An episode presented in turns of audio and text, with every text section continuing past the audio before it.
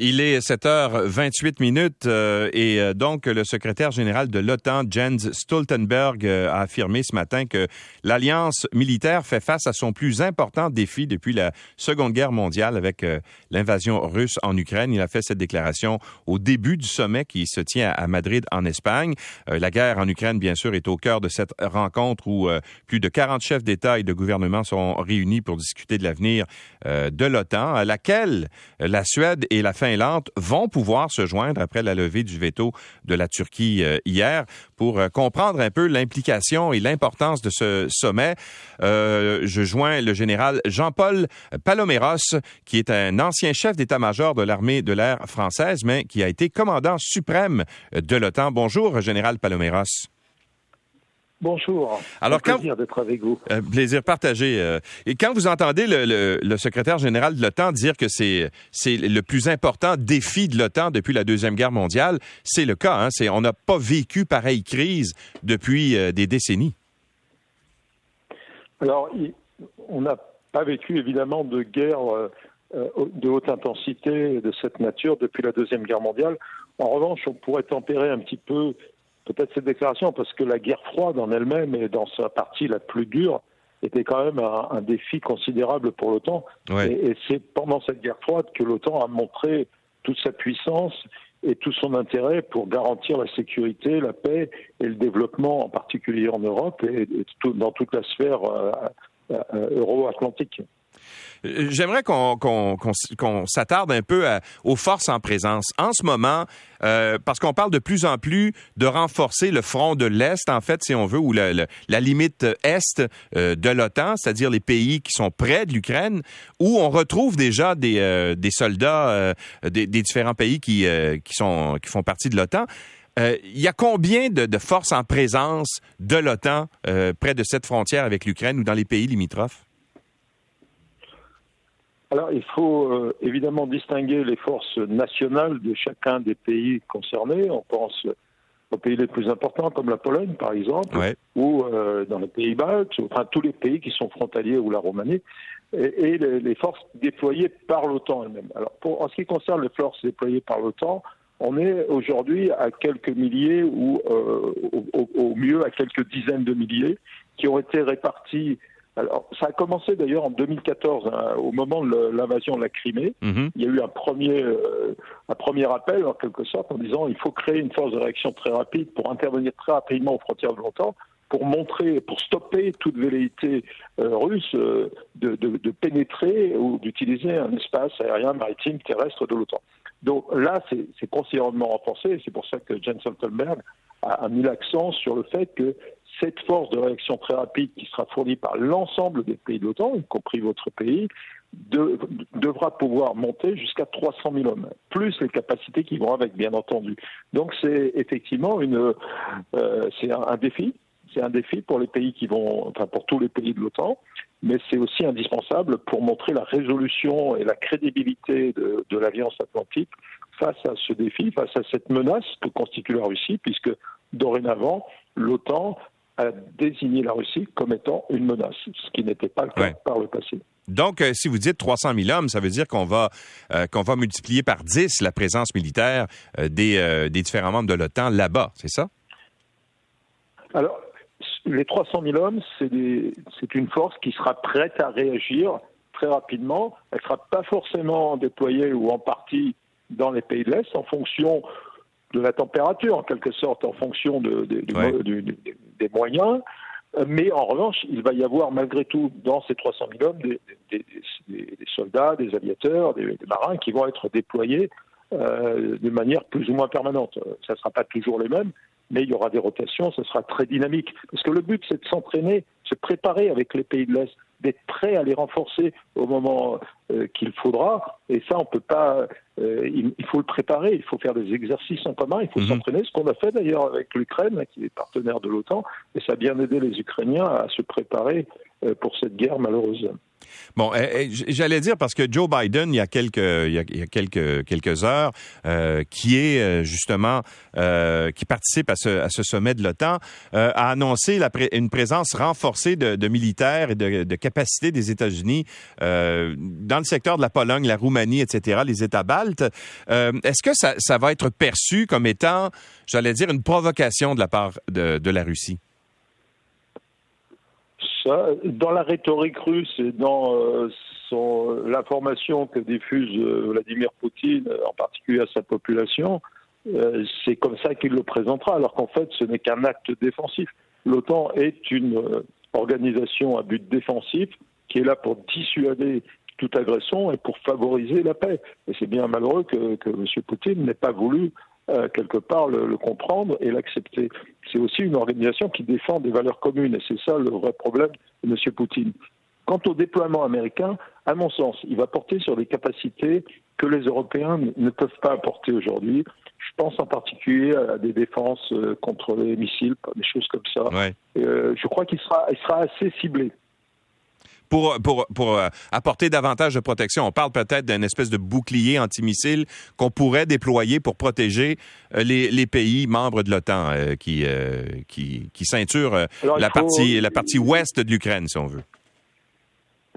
Oui, mais il faut, il faut, là, il faut garder raison parce que par rapport, et être très concret, par rapport aux armes qui sont déployées, alors on, a parlé en particulier des armes hypersoniques, mais d'ores et déjà des missiles qui vont à très grande distance, qui vont très vite. Euh, on, a vu d'ailleurs par le passé, euh, je crois qu'on ne peut pas protéger à 100%. On peut sans doute protéger des, points vitaux, et ça c'est un sujet pour l'OTAN d'ailleurs, planifier un peu cette protection. On peut réduire le risque, mais, mais en, l'occurrence le risque zéro n'existera jamais parce que se protéger contre des, des armes hypersoniques est très manœuvrantes c'est quasiment impossible. Mais c'est ça serait considéré aussi mhm. comme une agression, donc justifiable de l'article 5 de l'OTAN.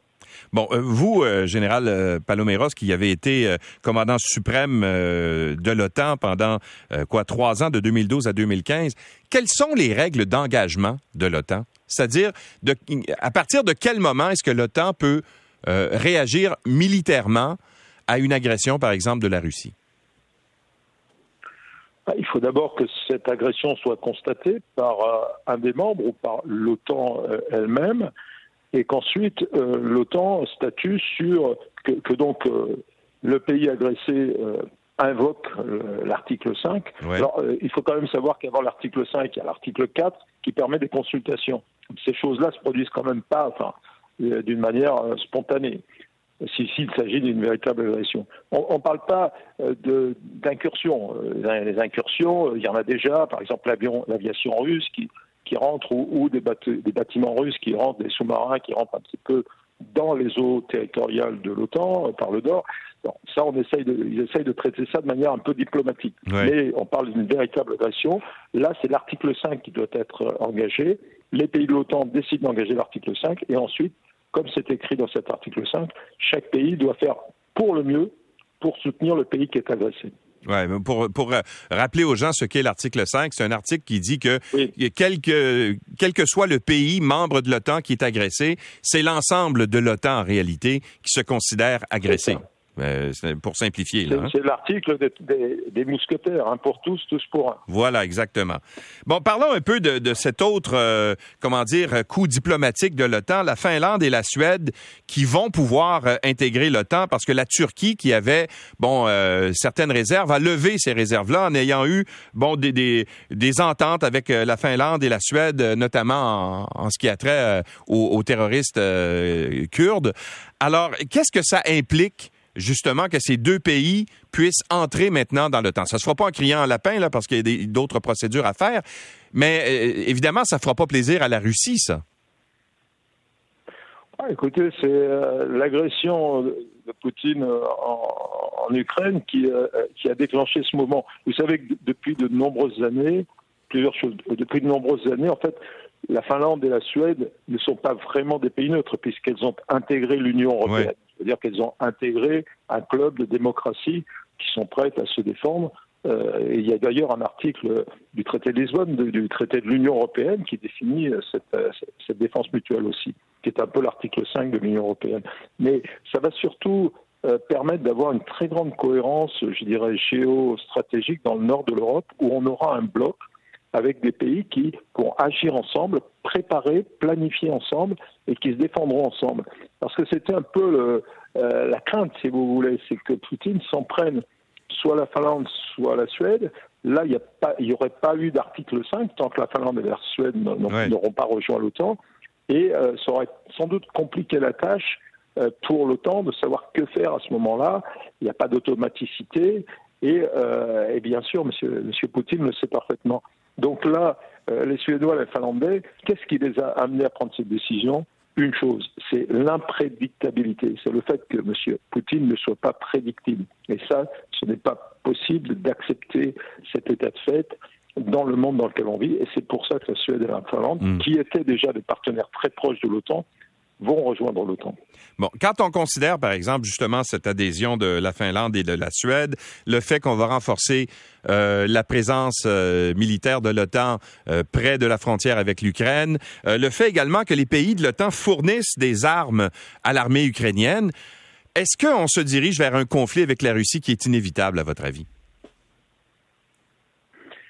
Non, il n'est pas inévitable. Bien sûr, euh, je n'ai pas de boule de cristal, malheureusement, pour lire dans l'avenir. Et j'en avais pas quand j'étais euh, chargé de la transformation de l'OTAN. Mais vous savez, pour, euh, si on veut la paix, il faut préparer la guerre. Et en l'occurrence, Poutine nous impose, nous impose de préparer la guerre pour, pour conserver notre paix. Tout ça démontre que notre paix, notre liberté, notre sécurité collective a un prix. Et c'est ce qu'on est en train de, de voir aujourd'hui. Les Ukrainiens sont en train de le payer du prix du sang. Et tout ce qu'on peut souhaiter, si vous voulez, monsieur, c'est que euh, les Ukrainiens, que l'Ukraine sorte euh, comme une puissance indépendante et libre à, la fin de, ce conflit, ce qui n'est pas du tout évident aujourd'hui. Donc c'est pour ça qu'il faut se préparer, il faut montrer sa résolution, il faut qu'il n'y ait aucun doute dans l'esprit de Poutine s'il met un pied, un avion ou quoi que ce soit sur le territoire de l'OTAN avec une attention hostile, ça sera l'ensemble de l'Alliance qui réagira. Euh, en terminant, euh, général euh, Paloméros, quand vous voyez la performance de l'armée russe, qui a énormément, évidemment, l'armée russe a des moyens techniques et technologiques très, très importants. Et quand vous voyez la difficulté qu'ils ont à, prendre le contrôle d'un petit pays comme l'Ukraine, est-ce que ça vous surprend? Alors, bon, peut-être à l'échelle du Canada, mais l'Ukraine n'est pas un petit pays, c'est un, c'est un très grand pays. Oui, non, mais comparé à la Russie, à comparer à la Russie, la puissance militaire de la Russie, bien sûr. Par rapport à la Russie, pratiquement tous les pays sont petits. Euh, voilà. non, mais sans, euh, en fait, euh, ce qui a été, c'est vrai que la stratégie russe, les capacités militaires, ça ne sert à rien si c'est pas au service d'une bonne stratégie. Or, les Russes est, aussi soutenu par la volonté des hommes de se battre pour un objectif, ce qui n'était pas le cas pour les pour les Russes au départ, même si maintenant c'est un peu plus clair avec le Donbass ou le sud de l'Ukraine. Euh, mais c'est vrai que la performance qualitative des Russes n'est pas, n'est pas, n'est pas bonne, mais ils ont le nombre pour eux. Et quand on voit par exemple l'absence de précision de leurs missiles, on a encore un qui est tombé sur, cette malheureuse ville, sur ce centre commercial, euh, c'est, euh, c'est quand même très approximatif. Ça veut dire aussi que les Russes n'ont pas le souci, que M. Poutine n'a pas le souci de la vie des civils qui vivent en Ukraine. C'est pas, il veut pas venir en secours des Ukrainiens, il veut détruire, neutraliser l'Ukraine, et il est en train de le faire puisque l'économie ukrainienne, aussi bien que son armée, son armée est, soumise à rude épreuve. Hein. Euh, l'armée ukrainienne, c'est ce qui me préoccupe le plus. Est-ce que cette armée va tenir le coup, en particulier en termes humains? Euh, Il y a un potentiel humain là qui commence à s'éroder, même si on fournit des armes, il faut des hommes et des femmes qualifiés pour les utiliser derrière. Oui, bien sûr, exactement. Général Jean-Paul Paloméros, merci beaucoup d'avoir été avec nous et de nous avoir apporté votre éclairage. C'est un plaisir. Au revoir. Au revoir. Le général Jean-Paul Paloméros est l'ancien euh, chef d'état-major de l'armée de l'air française, mais il a aussi été commandant suprême allié à la transformation de l'OTAN entre 2012 et 2015, connaît très bien euh, la situation euh, là-bas.